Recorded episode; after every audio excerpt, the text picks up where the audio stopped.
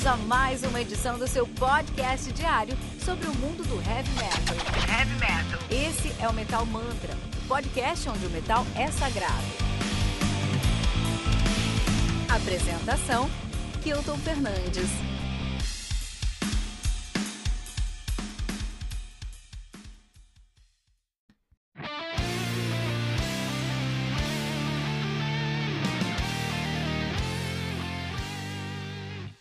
From a Dying Ember, do Falconer, álbum lançado no dia 26 de junho de 2020 pela Metal Blade Records. O álbum conta aí com 11 músicas, totalizando 46 minutos de play. Falconer, que é uma banda de folk power metal sueca. Os caras são de Östergötland, na Suécia, nativa desde 99 até 2020, mas terminaram em 2020. Os caras acabaram de anunciar o seu fim, então, o último álbum dos caras aí. O último álbum dos caras aí. Talvez volte no futuro, mas aí.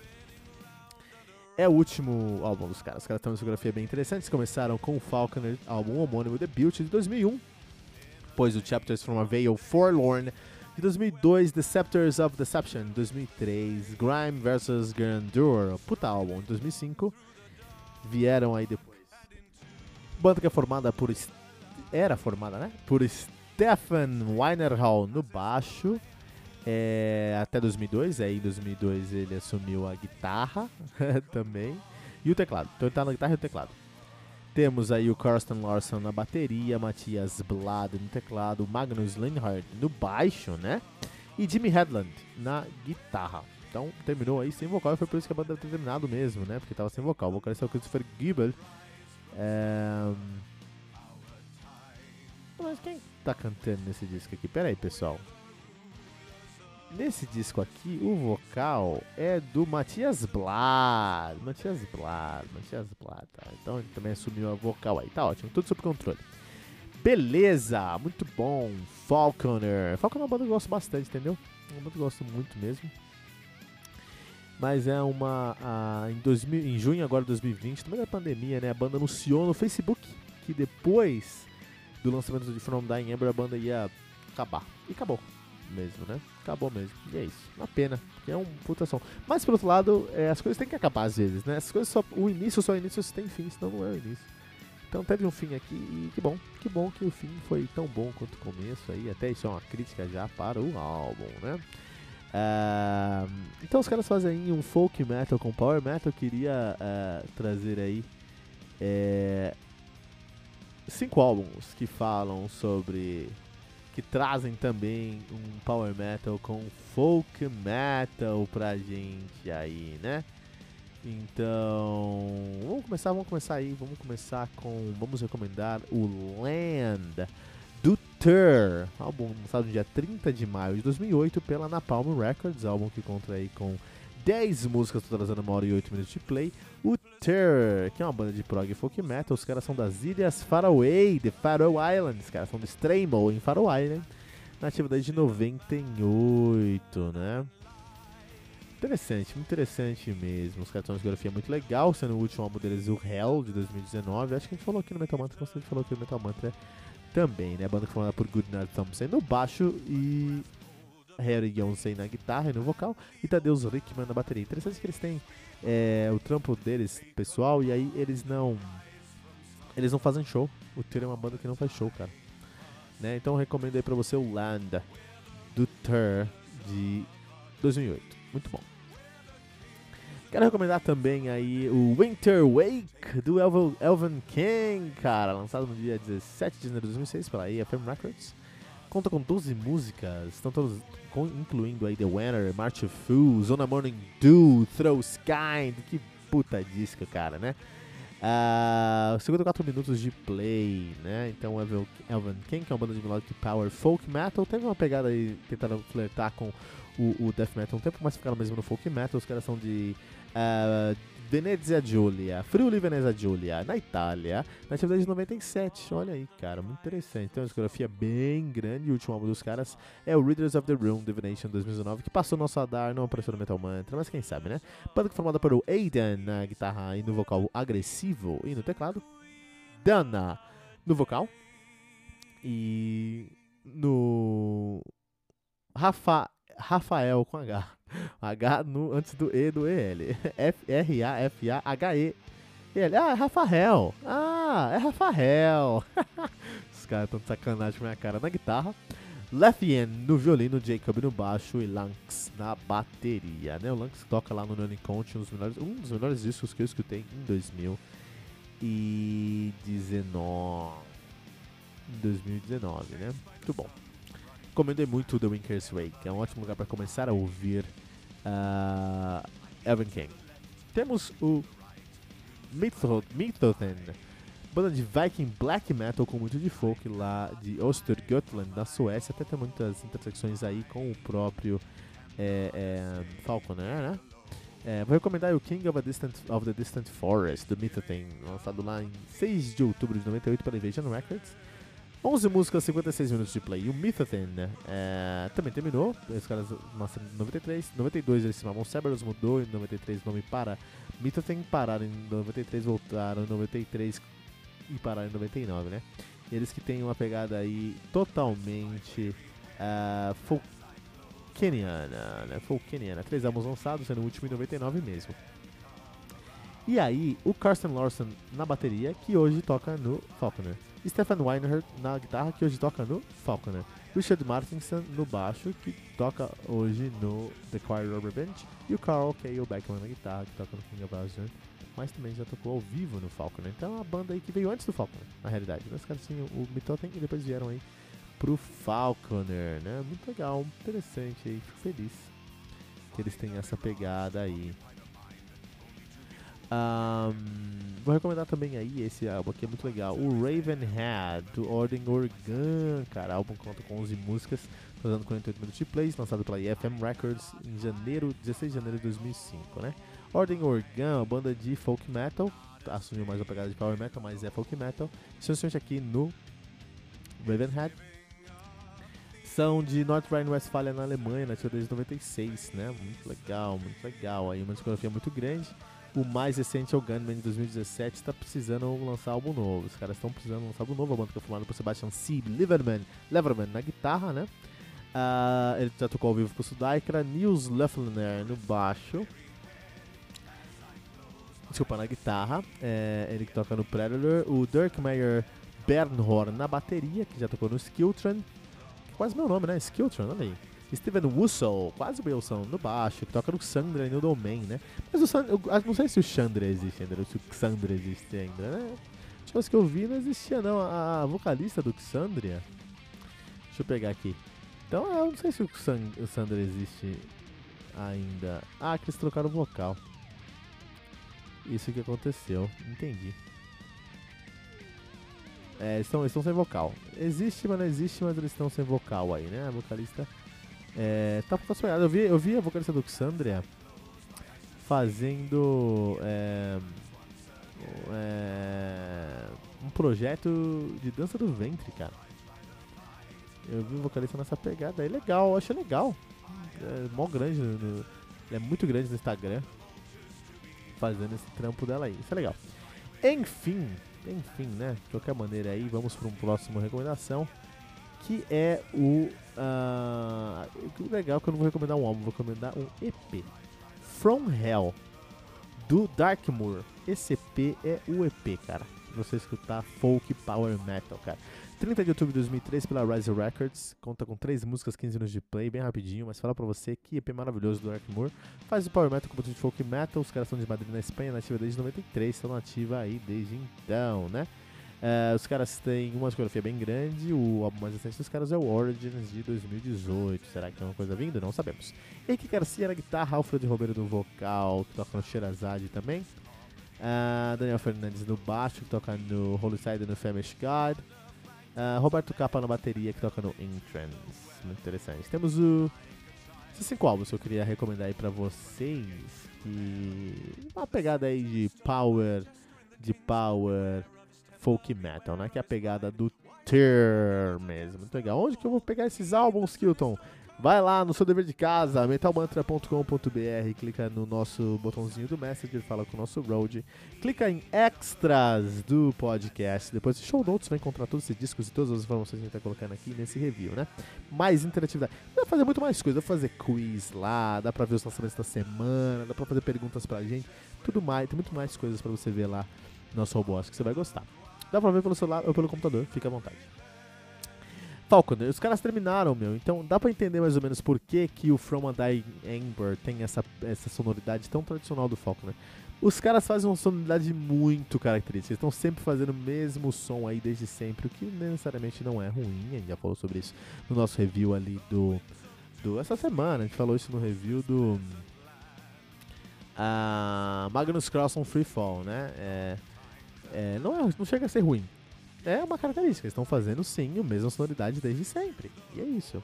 E essa sonoridade que eles estão fazendo desde sempre aí é, contribui para que tenha uma identidade. Até onde você está trazendo clichê, até onde está trazendo identidade musical. Essa é a, é a linha, né? É, Percebe-se que no álbum anterior ao From a Dying Ember, que é o Black Moon Rising, houve uma presença mais marcante, mais ativa, mais forte da guitarra. Tinha mais guitarra naquele disco lá. Aqui no From the Ember tem mais vocal e elementos de folk mesmo, tá? Então é a única diferença que você vai sentir aí entre o Black Moon Rising e o From a Dying Ember. Na verdade, o Black Moon Rising é fora da curva e traz mais guitarra, sendo que todos os coreografias dos caras têm mais uma pegada mais próxima do From a Dying Ember, muito folk, né? Eu vejo uma gaita de fole meio nórdica em síncopa, eu penso automaticamente em Falconer. Isso é legal, porque isso é uma identidade musical, cara. Você escutou um disco do Falconer, você vai entender o que eu tô falando você vai sempre se relacionar com a sonoridade dos caras, assim, para sempre você vai se relacionar com essa sonoridade, que é muito interessante aí, né? Um, eles sabiam que iam terminar. Então acho que é interessante, foi muito interessante a decisão deles de voltar, resgatar um álbum como eles sempre resgataram, pro legado deles. Então deixaram no legado deles, falaram, isso aqui é o nosso som, você curte nossa banda. Ah, sueco é um bicho muito, muito frio, muito frio, cara, sueco finlandês. Assistiu uma, uma, uma série aí, o Dead Wind, no Netflix. E, cara, é muito interessante, cara. Vou contar uma coisa que talvez vocês não saibam aqui.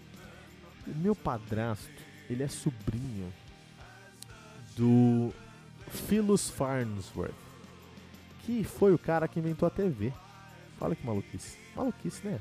Maluquice, maluquice. Maluquice. E o Phyllis Farnsworth tem uma frase, uma frase, não, uma, um pensamento dele muito interessante aí. Do. Que ele sempre falou, que era o seguinte: Ah, quando, constru, quando eu fiz a TV, maluquice quando ele fez a TV, porque ele, ele morava em Idaho, ele tava arando a terra, sabe? Então quando ele tava arando a terra, ele tava pensando, tava arando a terra e pensando, eu preciso fazer um, um, eu quero fazer um jeito de transmitir imagem por ondas de rádio, cara. Como é que eu vou fazer isso? Como eu vou fazer isso? Como eu vou fazer isso? Ele tava arando a terra, quando ele arou a terra, ele viu que ficou umas, umas linhas na terra. E ele olhou para aquilo e falou: "Ah, o que eu preciso fazer é cortar a minha imagem em linhas, codificar essas linhas em positivos e negativos, e eu consigo transmitir por rádio." Maluquice que ele viu lá, né? E ele trabalhou nove anos, ele teve essa, essa ideia e descobriu que a essência para isso não existia. E ele estudou nove anos desenvolvendo essa ciência, essa tecnologia e conseguiu fazer a primeira TV eletrônica, né? Já tinha algumas TVs mecânicas antes disso, mas a primeira TV mecânica foi dele. Hoje a gente nem usa mais essa tecnologia, a gente usa outras tecnologias, o mesmo princípio, mas outras tecnologias. De qualquer maneira, o... ele falava o seguinte, sempre falou o seguinte, quando eu fiz a TV, eu queria criar a paz mundial. Por quê? Porque se alguém olhar para a TV, é como se olhasse para uma janela para um outro lugar do mundo. Então eu posso olhar aí para o que está acontecendo na China, o que está acontecendo na Austrália, o que está acontecendo em um país africano. E se eu olhar para essa janela, eu vou conseguir conhecer a cultura daquele lugar.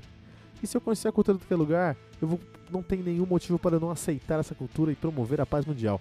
Olha que pensamento utópico, cara, e como ele poderia estar errado, né? Assim, o conceito ele estava certo, mas a TV gera tudo menos é, paz mundial. Mas aí não é pela imagem, é porque ah, a TV gosta de controlar uma narrativa. Não quero falar muito sobre isso, já falei sobre isso no ano passado.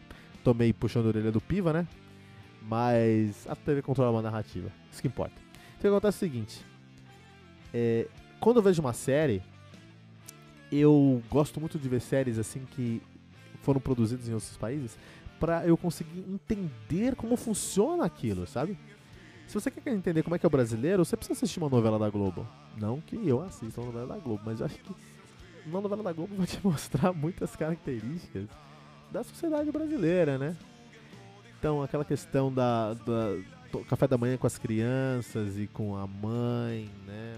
Com o pai, aquela questão do, do, do de você ter um cara que está sempre querendo levar vantagem, se ter uma mulher ali que é, é, que tem uma imagem muito positiva na sociedade, enfim, várias coisas. É, é tão difícil para mim que eu não, não sou fã de assistir uma novela brasileira. Mas eu não duvido, eu não duvido que assistindo novela brasileira você vai conseguir entender uma sociedade. Porque quando eu assisti, por exemplo, Dead Wind, uma série lá no Netflix finlandesa, eu consegui entender muito da cultura finlandesa. É um povo muito seco, muito frio mesmo, literalmente frio, muito seco, muito frio, sem sentimento, não transparece sentimento, não transparece é, sensações, cara. A, atriz principal, nem lembro o nome dela, mas é, a atriz principal, Carpe, Carpe é o nome da, da, da, da personagem. Ela, na série, ela é para ser a pessoa mais extrovertida e mais. É, até com alívio cômico, assim. É para ela ser uma heroína com conflitos eternos, mas também com um, um, um alívio cômico, sabe? E, meu, é, é muito ingênuo como que. É muito, ela é muito ingênua, cara. É, né? É, é uma sociedade onde tá todo mundo dentro de regras tão firmes que é muito ingênuo, assim, sabe? É, dá, eu recomendo. Eu recomendo assistir pra você conhecer essa cultura, né? E eu consigo imaginar um sueco. Também sei isso porque eu, eu, eu entrevistei o Henrique Bott do Darkwater, que é sueco. E, meu, foi uma experiência muito interessante porque gente conversou e era assim, vamos fazer uma entrevista. Ele fez uma entrevista reto ali, acabou, não, discutiu nada ao redor, acabou, tchau, tchau e acabou. Muito seco, muito, e assim, não foi antipático, não foi, foi muito, foi até simpático demais, mas é muito seco, muito, é, essa é, é, a cultura. Então eu consigo entender aqui o Falconer falando, não, vamos acabar, vamos acabar, mas vamos trazer um álbum, vamos trazer. E esse álbum tem que ser o que a gente sempre fez na, na Suécia, na, no, no nosso discografia. Mas é interessante porque, por um lado, os caras são muito secos, mas é interessante quando eles conseguem ser sentimentais dentro e expressar isso dentro da música, cara. Interessante, aí nunca tinha pensado sobre isso. Enfim, deixa seu comentário o que você acha sobre isso também, tá bom? Ah, então, eu consigo entender que os caras trouxeram aí um disco pra, de despedida. Então, é o que o Falconer sempre fez e é para formar um legado. É um disco pensado para ser um disco de despedida, na verdade, né? É, como execução individual, cara, tem que chamar a atenção de todo mundo. Abaixa a bateria muito. Cara, é uma banda assim, ó, dead end, é uma banda tudo bem redondinho, bem cravado. Então, assim, o baixo a bateria estão muito bem. Baixo. Tem até, até sai um pouquinho da caixa, até tem um, um, um, uma introdução de solo com um, flanger bem forte e lento, então muito interessante aí. Nunca tinha pensado, nunca imaginei isso dentro de um álbum do Falcon, mas tá lá. É, a bateria, cara, não para nenhum momento. Tem um, quando é pra ser rápida, ela, é ela é rápida. Quando é pra ser lenta, ela é lenta. Ela tem um trabalho muito legal. É muito bem executada, muito bem produzida e muito bem gravada. Muito interessante esse som aqui dessa bateria. As guitarras também não param nenhum tempo. Estão muitos fraseados, fraseados típicos aí da cultura sueca, né? Da, da mitologia sueca. Eles usam muito dessa questão de escalas étnicas, que é muito interessante. E o vocal tem uma interpretação muito legal, né? Ele tem aí uma... uma uma qualidade de interpretação muito grande. Então, parabéns aí para um, Matias Blad, né? Tem muito teclado, tem muita flauta, tem muito. Porque é folk, né? Então tem muitos outros instrumentos aí que a gente imagina. Mas tá tudo muito bem, muito bem feito, muito resolvido, assim, né? É, é um álbum de despedida para formar um legado aí, tá? É, eu não sei porque eles terminaram, mas acho que se, eles já queriam terminar, eles lançaram um álbum, terminaram na pandemia, então assim, terminaram no topo, sabe? Não teve nenhum problema, terminaram no topo aí. A única coisa que pega nesse álbum é a originalidade do álbum em si, porque eu acho que eles ensaiaram uma guinada a uma coisa mais power do que folk lá no Black Moon Rising, só que aí eles já se retraíram aqui, já voltaram para dentro da caixa, dentro desse disco que acabou, então assim, eu fico, eu fico curioso com o que eles poderiam trazer assim É, isso é um, um, problema, mas em geral é um álbum muito bem escrito, muito bem feito. A composição desse disco aqui, eu acho que a grande dificuldade da composição desse disco é produzir os, os instrumentos ao redor, os instrumentos metálicos ali do, do baixo, guitarra, bateria e, e, e vocal, né? Tem muito guitarra de fole, tem muito violino, tem muito piano, tem muitos instrumentos, harpa, cravo, tem muitos instrumentos ao redor aí e acho que, acho que isso foi mais difícil de produzir, né? Imagina umas, umas, umas, umas, umas partituras imensas aí, né? Tudo dentro de uma tudo dentro de uma cadência étnica muito interessante. São músicas étnicas, são músicas folclóricas realmente, né? Então realmente o, fo o folk, a, o aspecto folk do folk está muito forte aqui. É, e bem, bem profissional, assim. Então realmente é uma ode à cultura sueca, é a cultura viking sueca aí, realmente. Se você gosta de folk, você vai adorar esse disco aqui mesmo, né? É, não tem muitas camadas, ele é meio raso, esse é um problema, sabe? Ele é um disco ali de músicas étnicas. É uma ode aí a cultura sueca e é isso, não tem mais camadas. Mas acho que também porque eles só queriam entregar isso. Então eles trouxeram o que eles, que eles queriam entregar, isso é positivo. Então parabéns para eles nesse ponto aí. E a masterização ficou, a produção e masterização ficou aí a cargo do Andy LaRoque, que é o guitarrista do King Diamond, gênio LaRoque, né? É, e ele conseguiu fazer uma masterização aqui muito própria do disco. Então assim, é muito parecido com os outros discos do Falcon, nada muito diferente mas muito bem feito, sabe? Eu não posso culpar um cara por estar tá fazendo sempre algo muito bom, entendeu? Dentro do estilo deles. Os caras fazem folk, uh, power folk, e é isso, cara. É isso, não tem muito que fugir disso, entendeu? É, o timbre que mais me chamou a atenção aqui são, é, foi o timbre da, da bateria mesmo, assim, é um timbre, ele tá mais ardido, assim, então apesar de ser uma coisa bem limpa, bem cristalina, ele tá mais ardido aí, como se o bumbo, é o bumbo, como se o bumbo tivesse aí um, um trigger, né? Tivesse um trigger e do trigger para um pedal aí. Acho interessante isso aí, tá? É, trouxe um corpo a mais nas sonoridades. Não, muito fora da caixa, mas é o time mais interessante. Os outros times estão tudo dentro da caixa aí também. A banda não desafia nada aqui. Essa banda não tá desafiando nenhum limite, tá totalmente confortável dentro do limite. E eu ficaria muito chateado se não fosse o último disco deles. É o último disco, então, beleza. É, na verdade, foi de caso pensado, não desafia nada. Assim, último disco, vamos fazer um disco com a nossa fanbase, um disco seguro. Eles queriam trazer um disco seguro, trouxeram um disco seguro, cara. E é isso.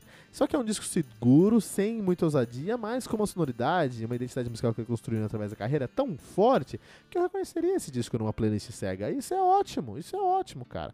Por um lado, é muito muito bom terem individualidade e personalidade deles. Por outro lado, é uma pena que acabou e que eles poderiam entregar mais, mas não entregaram, né?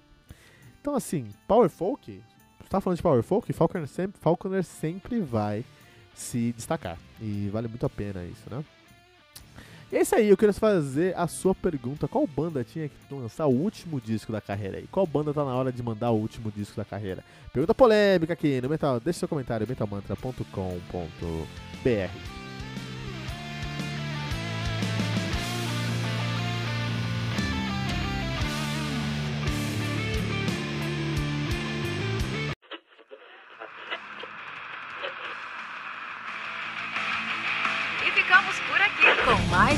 edição do seu podcast diário sobre o mundo do heavy metal.